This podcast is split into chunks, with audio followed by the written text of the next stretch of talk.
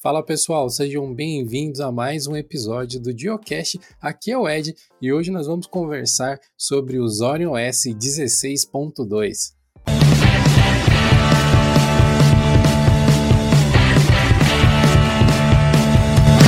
Esse episódio do Diocast conta com o apoio de você. É isso mesmo. Você que é membro da comunidade de Linux, seja na categoria Start, na categoria Play ou na categoria Go, você nos ajuda a continuar produzindo esses conteúdos nos diversos projetos que fazem parte do Linux. Então, os membros da nossa comunidade contam com diversas vantagens, incluindo o acesso a um Discord VIP, a um servidor de Discord fechado, onde eles podem interagir com a equipe do Diolinux e também sugerir conteúdos, trocar conhecimentos com a comunidade. Uma outra vantagem de se tornar membro é ter acesso ao Diolinux Play, a nossa Netflix de conhecimento que tem diversos cursos de sistemas operacionais, de programação, shell script, criação de conteúdo e o mais recente, o curso de storytelling que foi feito pelo Dio. Em nome de toda a equipe do Dio Linux, eu gostaria de agradecer a todos vocês que apoiam o nosso trabalho. Valeu! A equipe do Zorion OS tem surpreendido de maneira bastante positiva a comunidade de software livre, lançando versões cada vez mais polidas, cada vez mais lapidadas do seu sistema operacional. O Zorion OS 16.2 foi oficialmente lançado agora no dia 27 de outubro. Se você está ouvindo esse Geocast no dia do lançamento, você já pode acessar o site da Zorin e baixar a versão mais recente do Zorion OS para você testar. Eu testei essa versão e eu tenho bastante bastante coisas aqui para comentar com vocês. Mas isso não é tudo não, hein? Hoje a gente não vai falar só do Zorion S. Fica comigo até o final desse episódio porque eu tenho também algumas novidades, alguns planos para o futuro para comentar com vocês. Se você ainda não conhece o Zorion S, deixa eu te apresentar aqui algumas características dessa distribuição. A versão 16 foi originalmente lançada em agosto de 2021, completando pouco mais de um ano. Ela é baseada no Ubuntu 20.04 que é o focal Fossa, mas apesar da base Ubuntu, ela, assim como o Pop OS, por exemplo, recebe diversas outras atualizações que não estão necessariamente incluídas na base oficial. São pacotes que são curados e customizados pela própria equipe do Zorion S. Uma curiosidade é que o Zorion S é desenvolvido na Irlanda. Essa é uma distribuição irlandesa. Segundo os dados que foram divulgados, essa versão 16, essa família que é composta pela versão 16 do sistema, que conta com a 16, a 16.1 foi lançada alguns meses atrás e agora a 16.2 já foram baixadas mais de 3.5 milhões de vezes por diversos usuários ao redor do mundo. Uma coisa que é bastante interessante e peculiar dos Orion OS é que há algum tempo eles incluíram dentro do sistema operacional deles uma ferramenta de censo, que é uma forma dos usuários enviarem informações para os servidores dos Orion OS para que possa ocorrer uma contagem de maneira mais eficiente. É lógico que o envio dessas informações é totalmente opcional e voluntário e não é enviado nenhum tipo de informação que possa rastrear ou identificar aquele usuário. São apenas algumas informações sobre os pacotes instalados no sistema operacional e quantos usuários existem na máquina. E para evitar a duplicidade de dados e dessa forma melhorar a qualidade, tornar mais preciso esse censo, cada envio de dados é criado um hash único para cada máquina, algo similar ao que o Gnome faz no censo dele também. E esse hash ele não é possível de ser revertido. A partir do hash não é possível chegar no usuário que enviou aquelas informações. Isso é uma forma bacana deles coletarem dados com uma boa margem aí de, de qualidade, né, de fidelidade dos dados, sem comprometer ou sem expor a privacidade dos usuários que estão confiando na distribuição. E como eu disse, é totalmente optativo, é totalmente voluntário. Naquele setup inicial, aquela tela de welcome, do próprio usuário OS, ele já te questiona ali se você quer participar do censo ou não e basta um clique para você desativar. Um outro ponto também é que caso você opte e mude de ideia, ou que você não tenha optado, mas depois você decida colaborar com o censo do Orion S, também é bastante fácil você ativar essa função. Basta você entrar no painel de controle da distribuição e novamente com apenas um clique você pode passar a ativar ou desativar o serviço. Eu particularmente, como eu já disse em outros episódios do Geocache, eu acho que é muito válido os usuários que utilizam distribuições, que utilizam softwares que têm algum tipo de telemetria, se informarem como que essas empresas trabalham com esses dados, quais são os dados que estão sendo coletados e considerar seriamente ajudar a fornecer dados para que esses softwares, para que esses projetos tenham mais informação, tenham mais background, mais feedback dos usuários e dessa forma consigam direcionar o seu desenvolvimento em caminhos mais produtivos. Inclusive, esse é um dos pontos que é destacado no anúncio oficial do Zorion OS. Eles comentam que o feedback que eles receberam da comunidade foi tão grande, foi tão precioso para ajudar no desenvolvimento deles, que essa versão 16.2 é o maior lançamento da história do Zorion OS e que isso só foi possível por conta do feedback da comunidade. Mais uma vez demonstrando como que a proximidade proximidade da base de usuários com os desenvolvedores de forma construtiva, trocando informações, acaba sendo positivo para todos os lados, inclusive para outros projetos que podem também se beneficiar da interação entre as comunidades. Eu sou um, grande apoiador de que os usuários e que os desenvolvedores, os projetos troquem informações, porque eu só vejo vantagens nisso, desde que é lógico seja feita de uma maneira idônea, de uma maneira sem lesar a privacidade dos usuários e principalmente de maneira espontânea, de maneira voluntária, né? sem esconder nada de ninguém. Eu não me canso de dizer, é um círculo virtuoso onde todos ganham. Cara, tem tanta coisinha interessante para comentar sobre o Zorion S, mas vamos começar pelo começo, né? O Zorion S 16.2 ele é baseado no Ubuntu 20.04, que é o focal Fossa. A instalação padrão vem com o kernel 5.15, que é uma versão LTS, o que demonstra mostra o interesse da distribuição em entregar um software que é extremamente curado, que já vem sendo debugado, já vem sendo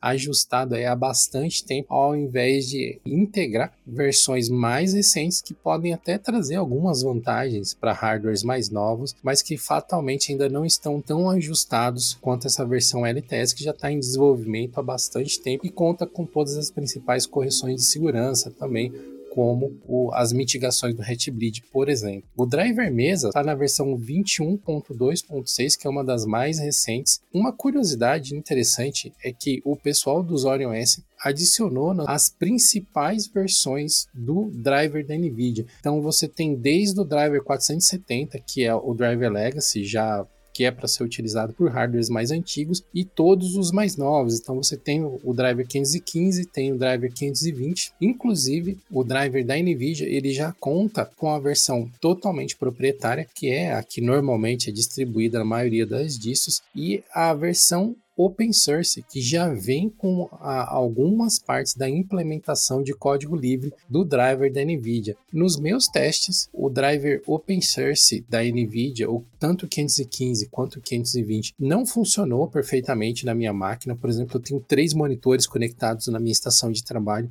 e ele não conseguia dar vídeo nos três monitores ao mesmo tempo. Ele gerou alguns problemas de configuração. Mas isso é esperado. O driver open source ele ainda está em pleno desenvolvimento. Não são todos os cenários que ele vai conseguir atender. Nesses casos, que você tenha setups complexos de monitores, vale mais a pena você, por enquanto, utilizar o driver totalmente proprietário, porque ele sim tem um suporte melhor desenvolvido para todas as capacidades do hardware da NVIDIA. O que não quer dizer, de forma alguma, que a gente não possa utilizar o driver open source, mas é bom ter essa ressalva e talvez, quando for utilizar o driver open source, já utilizar com a intenção de coletar informações para poder reportar aos desenvolvedores e tentar colaborar de alguma forma para que a gente finalmente possa ter um driver de código aberto da NVIDIA plenamente funcional. Né? Além dos drivers e do kernel, a maioria dos pacotes da distribuição também receberam as atualizações para ficarem compatíveis com os últimos lançamentos do repositório do Ubuntu 20.04 Eu posso destacar aqui o LibreOffice, que foi atualizado para sua versão 7.4 e traz muitas melhorias na compatibilidade com os documentos do Microsoft Office. Vale muito a pena se você está utilizando ainda uma versão anterior do Zorin OS. Eu acho que vale muito a pena você investir em fazer alguns testes e atualizar a sua máquina para o 16.2, porque além do desempenho e da estabilidade do sistema está muito interessante, você vai ter acesso a muito mais compatibilidade com documentos do Microsoft Office. Se isso é um tipo de atividade que faz parte da sua rotina, cara, é extremamente recomendado fazer esse upgrade. A equipe de desenvolvimento do Zorin OS dedicou toda uma parte grande ali do anúncio do sistema, onde eles listam todo o trabalho que foi feito, não apenas para ajustar o LibreOffice para que ele se integrasse melhor ao sistema, mas também todo um trabalho que foi feito de pesquisa para que as fontes que vêm pré-instaladas no sistema possam ser mais compatíveis com as fontes padrão que tanto o Windows quanto o Microsoft Office utiliza. Um exemplo bem bacana que a gente pode dar e que você já deve ter sofrido isso alguma vez tentando abrir um documento do Microsoft Office, seja um Word ou uma planilha, é que você abre o documento e ele está totalmente desconfigurado. As fontes estão maiores ou estão na posição errada ou elas não têm o mesmo formato, fazendo com que ocupem mais espaço ou na horizontal ou na vertical. Enfim, fica uma bagunça. E por que que isso acontece? As fontes que vêm por padrão no Windows, elas são proprietárias e existe um acordo que a Microsoft fez anos atrás que permite que algumas dessas fontes sejam instaladas dentro das distribuições. Então você pode instalar o pacote de fontes da Microsoft e ter essas fontes dentro da sua distribuição. Só que essas fontes elas não podem ser distribuídas junto com as distros. O usuário pode instalar, eu posso baixar e instalar, mas ela não pode estar na mídia de instalação, o que torna as coisas um pouco mais complexas, porque usuários básicos ou usuários que estão chegando no sistema neste momento, provavelmente eles não têm a informação de que eles precisam instalar essas fontes manualmente. E uma forma interessante que o Zorin OS teve de contornar esse problema foi já deixar instalado no sistema fontes de código livre, fontes open source, que são metricamente compatíveis com as fontes que o Microsoft Office e o Windows utilizam. Então, eles até citam alguns exemplos aqui que a fonte Carlito é um equivalente da fonte Calibre, que é a principal fonte do Office 365, a fonte Caladeia, não sei se é assim que pronuncia, mas vou me esforçar aqui, ou Caladia, é o equivalente da fonte Cambria, a fonte Gelásio é equivalente da fonte Geórgia, a fonte Selawik seria a equivalente da Segoe UI, a fonte Comic Relief é a alternativa à Comic Sans, a famigerada Comic Sans. Designers devem ter pesadelos com a Comic Sans até hoje. A fonte Arimo é uma alternativa para a fonte Arial. A fonte Tinus é uma alternativa para a fonte Times New Roman.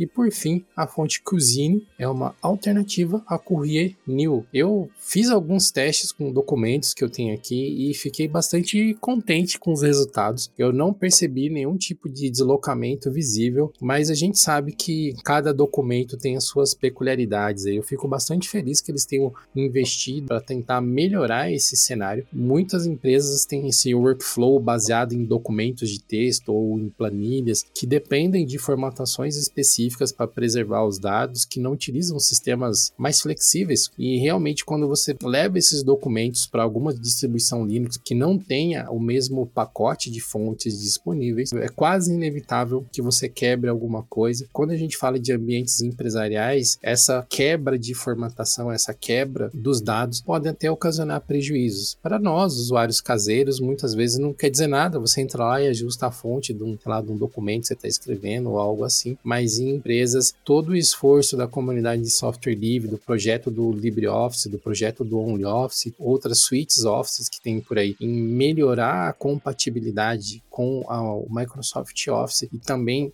esse esforço dos desenvolvedores de fontes em criar fontes compatíveis para facilitar e principalmente fontes open source que podem vir pré-instaladas nas máquinas para facilitar a vida dos usuários é sem dúvida um trabalho louvável e muito necessário. Cada, cada pequena barreirinha que vai sendo quebrada né, nessa migração entre o usuário de Windows para Linux é uma dificuldade a menos que os usuários vão ter e melhora muito a, a primeira experiência. Pode tornar uma, uma primeira experiência parecia que seria ruim numa primeira experiência fantástica com um sistema novo onde tudo funciona. Cara, eu fico muito feliz e muito grato por esses desenvolvedores que estão investindo seu tempo, nessas empresas estão investindo dinheiro em produzir todas essas soluções para gente. Por se tratar de uma distribuição baseada no Ubuntu 20.04, o Gnome que vem por padrão compondo a interface gráfica do Zorion OS ainda é uma versão um pouco antiga. Ele é um mix de diversos pacotes diferentes do Gnome, mas o grosso é a versão 3.36. Existem alguns pacotes que eles utilizam versões anteriores, acredito que por conta das customizações que eles fazem na própria distribuição, mas o grosso da experiência será o da interface 3.36, que é sem dúvida uma das versões mais sólidas que foram lançadas aí do Gnome antes de virar para a versão 40. A experiência de usuário que o Zorion OS entrega quando é instalado por padrão, segue aquele padrão principalmente focado em branco e com uma interface similar à experiência que o Windows, Windows 7, Windows 10 entregaria,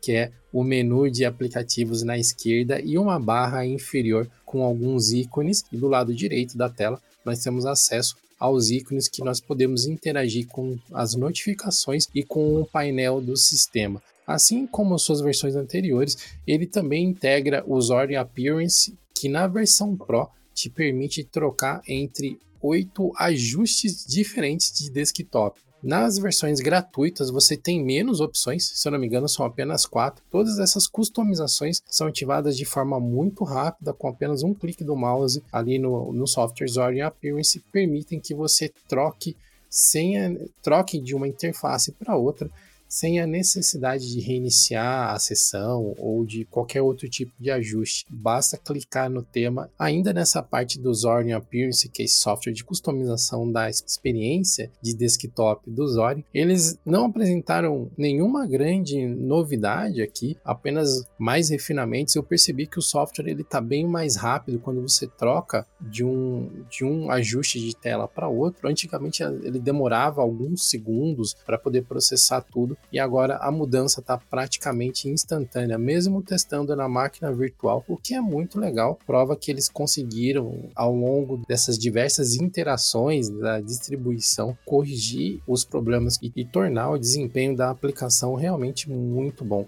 Uma característica do Zorion OS que eu entendo por que, que eles adotam essa postura, mas é algo que não me agrada totalmente é a quantidade de softwares pré-instalados. O Zorion OS está longe de ser uma distribuição bloated, né, cheio de coisas redundantes, porque eles fazem uma seleção até interessante de pacotes, mas no geral me parece um pouco demais. Tá ali na zona cinzenta, sabe? Nem é um absurdo de exagero, como o Debian faz, por exemplo, e nem é pelado e você não vai ter opção nenhuma, como o Elementary faz.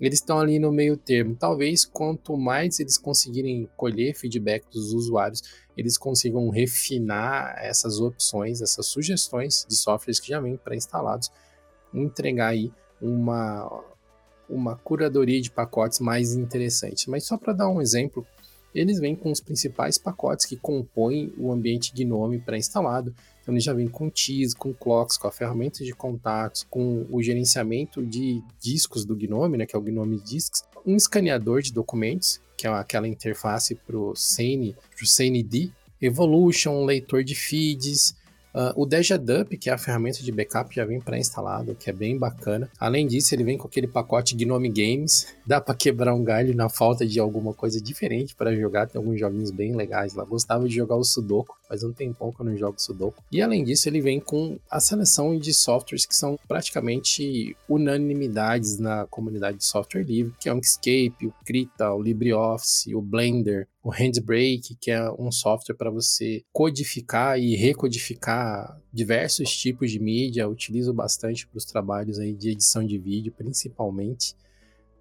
Além disso, ele vem com algumas ferramentas interessantes que não são muito comuns, como o Minder, que é um software de mapas mentais, o OpenToons, que é uma ferramenta de animação também 2D bem interessante, o GIMP, como não podia deixar de ser, o Reaching Box, que é um player de música bem competente, e o Scribus, que é uma ferramenta de desktop publishing, um editor e paginador aí de documentos que pode ser comparado ao InDesign da Adobe, né? Uma ferramenta bem bacana. Além disso, ele vem com diversos outros pacotes, como por exemplo o VLC e o Transmission. Apesar do Zorin OS não ter softwares redundantes, tem alguns aqui que eu acho que são um pouco nichados e eu não sei exatamente se, se faria tanto sentido ele vir pré-instalado, porque isso acaba tornando o processo de instalação principalmente se você escolheu aquela opção ali de atualizar o sistema durante a instalação um pouquinho mais demorada, eu acredito que uma solução interessante seria não ter tantos softwares pré-instalados e que naquela tela de welcome, no, no processo de boas-vindas, quando você tem aquele tutorialzinho no começo, ele te mostrar ali sim algumas opções de pacotes que você poderia instalar com um clique de maneira mais fácil.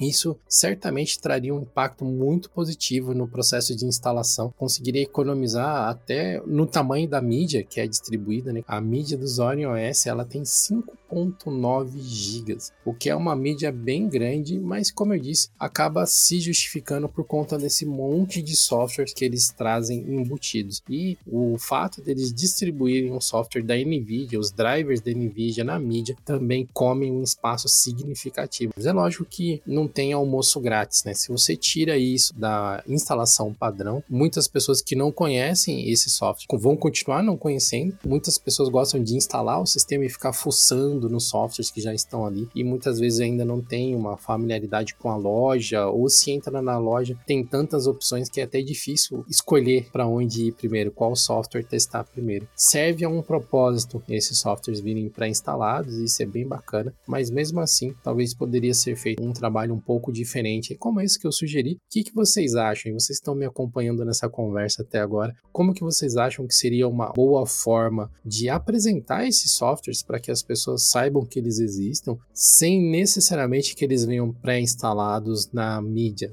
Deixe aí os seus comentários no post desse episódio. Esse principalmente é um assunto que eu estou curioso para saber como que vocês encaram eh, essa seleção de pacotes e quais seriam as sugestões de vocês para lidar com isso. Uma coisa estranha aqui, pitoresca que ocorreu comigo, enquanto eu estava tentando testar o recurso de integração com aplicativos Windows que o Zorin tem e que nessa versão 16.2 recebeu aí um belo upgrade, eles comentam que muitos softwares novos foram adicionados na sua base de dados, apesar deles não darem um número específico de quantos softwares foram adicionados nessa base de dados, eles citam que foi um número bem significativo, que no meu ambiente de teste eu tentei fazer provavelmente o teste teste mais ingrato possível. Eu peguei o software que serve para controlar o teclado que eu utilizo aqui, que é um teclado da Redragon, que tem um software de configuração, dos RGBs, de macro ali, e tentei instalar ele no, no Zorin OS, utilizando essa ferramenta de integração, e também tentei utilizar o software que controla a minha câmera, a minha webcam, que eu uso para gravar as lives, para gravar esses conteúdos como o Geocache, por exemplo, que é uma câmera da Razer e que o software dela só funciona no Windows 10 e no Windows 11. É um, aquele software chamado Synapse, que controla diversos equipamentos da Razer. A ativação desse suporte a aplicativos Windows no Zorin é bem simples. Depois que você clica num executável do Windows, Windows no arquivo .exe qualquer aí, ele já te direciona imediatamente para a loja do, do, ele já te direciona imediatamente para a loja do Zorin, que é a Gnome Software, e lá ele já te mostra que você precisa instalar alguns pacotes para ativar a integração de aplicativos Windows no Zorin. É um processo de instalaçãozinho bem simples muito rápido. Bom, talvez possa variar de acordo com a velocidade da sua internet, mas aqui para mim foi coisa de dois minutos já estava instalado. E assim que ele finalizou a instalação do suporte no sistema operacional, o executável do aplicativo que eu estava testando, que é o software do teclado aqui da Redragon, ele imediatamente já mostrou a telinha de setup, foi só seguir o padrão do Next Next Finish, todo mundo conhece do Windows, e ele finalizou a instalação. O software rodou, posso dizer que perfeitamente, mas uma coisa que a gente não pode esquecer é que ele está rodando em cima de uma camada de compatibilidade que é o Wine, né? ele não está rodando no hardware real da máquina. Isso fez com que, mesmo o software rodando, ele não fosse capaz de encontrar o meu teclado. Provavelmente porque, para que o, o, software dentro do Wine conseguisse enxergar a porta USB onde meu teclado está conectado para o software que está rodando dentro do Wine conseguir enxergar o meu teclado e ter acesso às configurações, provavelmente vai ser preciso algum tipo de mapeamento que tem que ser feito manualmente. Eu acredito que esse recurso não é,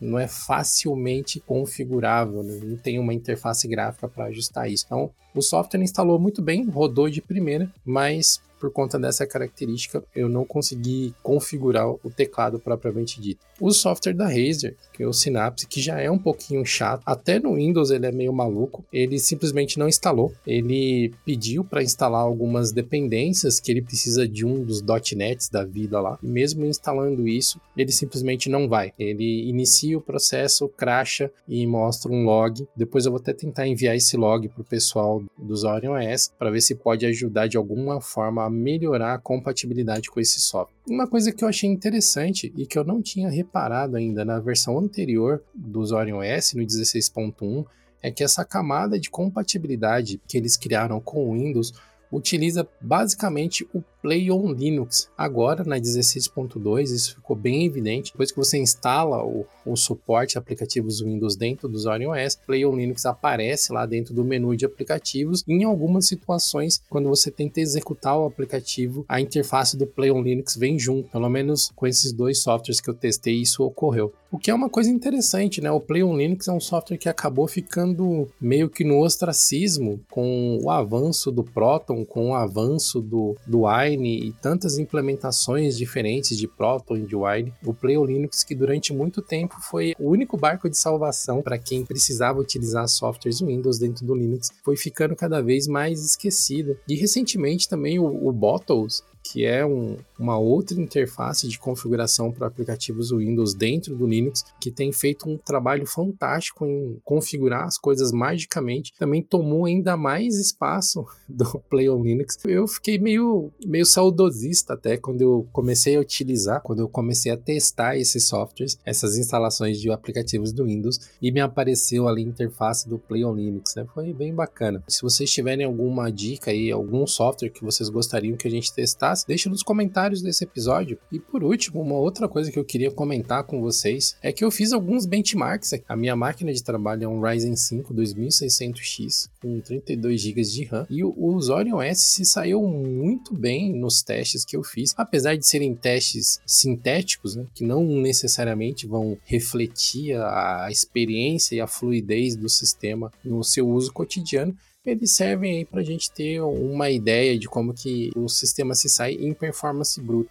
Esse é um hábito que eu tenho já há algum tempo de testar os sistemas operacionais que a minha máquina está utilizando. Eu não sigo uma metodologia muito científica, muito analítica, como que o Dio segue, por exemplo, nos benchmarks lá que ele faz no, no canal do YouTube. Aqui eu simplesmente tenho o Geekbench, que eu sempre uso mesmo, que está salvo aqui na minha máquina. Eu executo o Geekbench. E uma coisa interessante que eu notei nesses testes recentemente é que o Zorion S ele entrou no top 3, ele tomou o lugar de diversas outras distros, como Debian, como o Big Linux, que estavam no meu top 3 ali de benchmarks, e ele ficou em terceiro lugar cravado, principalmente na performance de multicore do Geekbench, e na performance de single core, ele ficou ali numa posição mais ou menos ruim, não, não performou muito bem. Enquanto no Blender, ele conseguiu ficar em segundo lugar dos testes que eu fiz, o teste de benchmark do Blender. Em primeiro lugar está o Pop OS ainda, que eu acredito que é um resultado bem sólido para uma distribuição que é baseada numa versão de software bem mais antigo. O Pop OS que eu estou utilizando é baseado na versão 22.04 do Ubuntu, enquanto o, o Zorin é a versão 20.04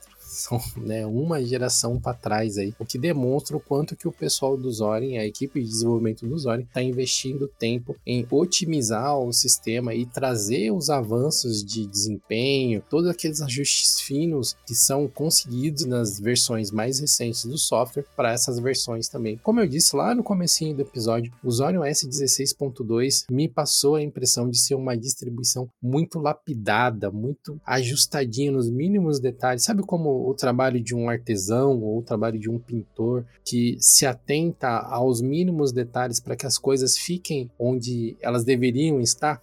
É essa sensação que eu tive ao utilizar o Zorion S e, e fazer esses diversos testes, utilizá-lo durante algumas horas para poder comentar aqui com vocês. Bom, a gente já falou bastante aqui do Zorion S. Eu tinha comentado com vocês lá no, no comecinho do episódio que eu tinha alguns recadinhos para passar, então vou fazer uma pausa no falatório sobre o Zorion S e vamos falar um pouquinho sobre o Geocast. Olha, foram muitos temas abordados desde janeiro de 2022, quando começou a temporada 4, 44 episódios com este que vos fala, sendo o host desse, desse contando aí ao longo de todo esse tempo com o apoio das pessoas fantásticas que fazem parte aqui do projeto de Linux o Raul Craveiro, que me acompanhou ao longo de diversos episódios, o Dio e toda a equipe de redatores, que sempre ajudaram a engrandecer esse conteúdo que é trocado, além, é claro, dos convidados que participaram dos episódios também. Foi um ano muito bacana, foi um ano muito divertido de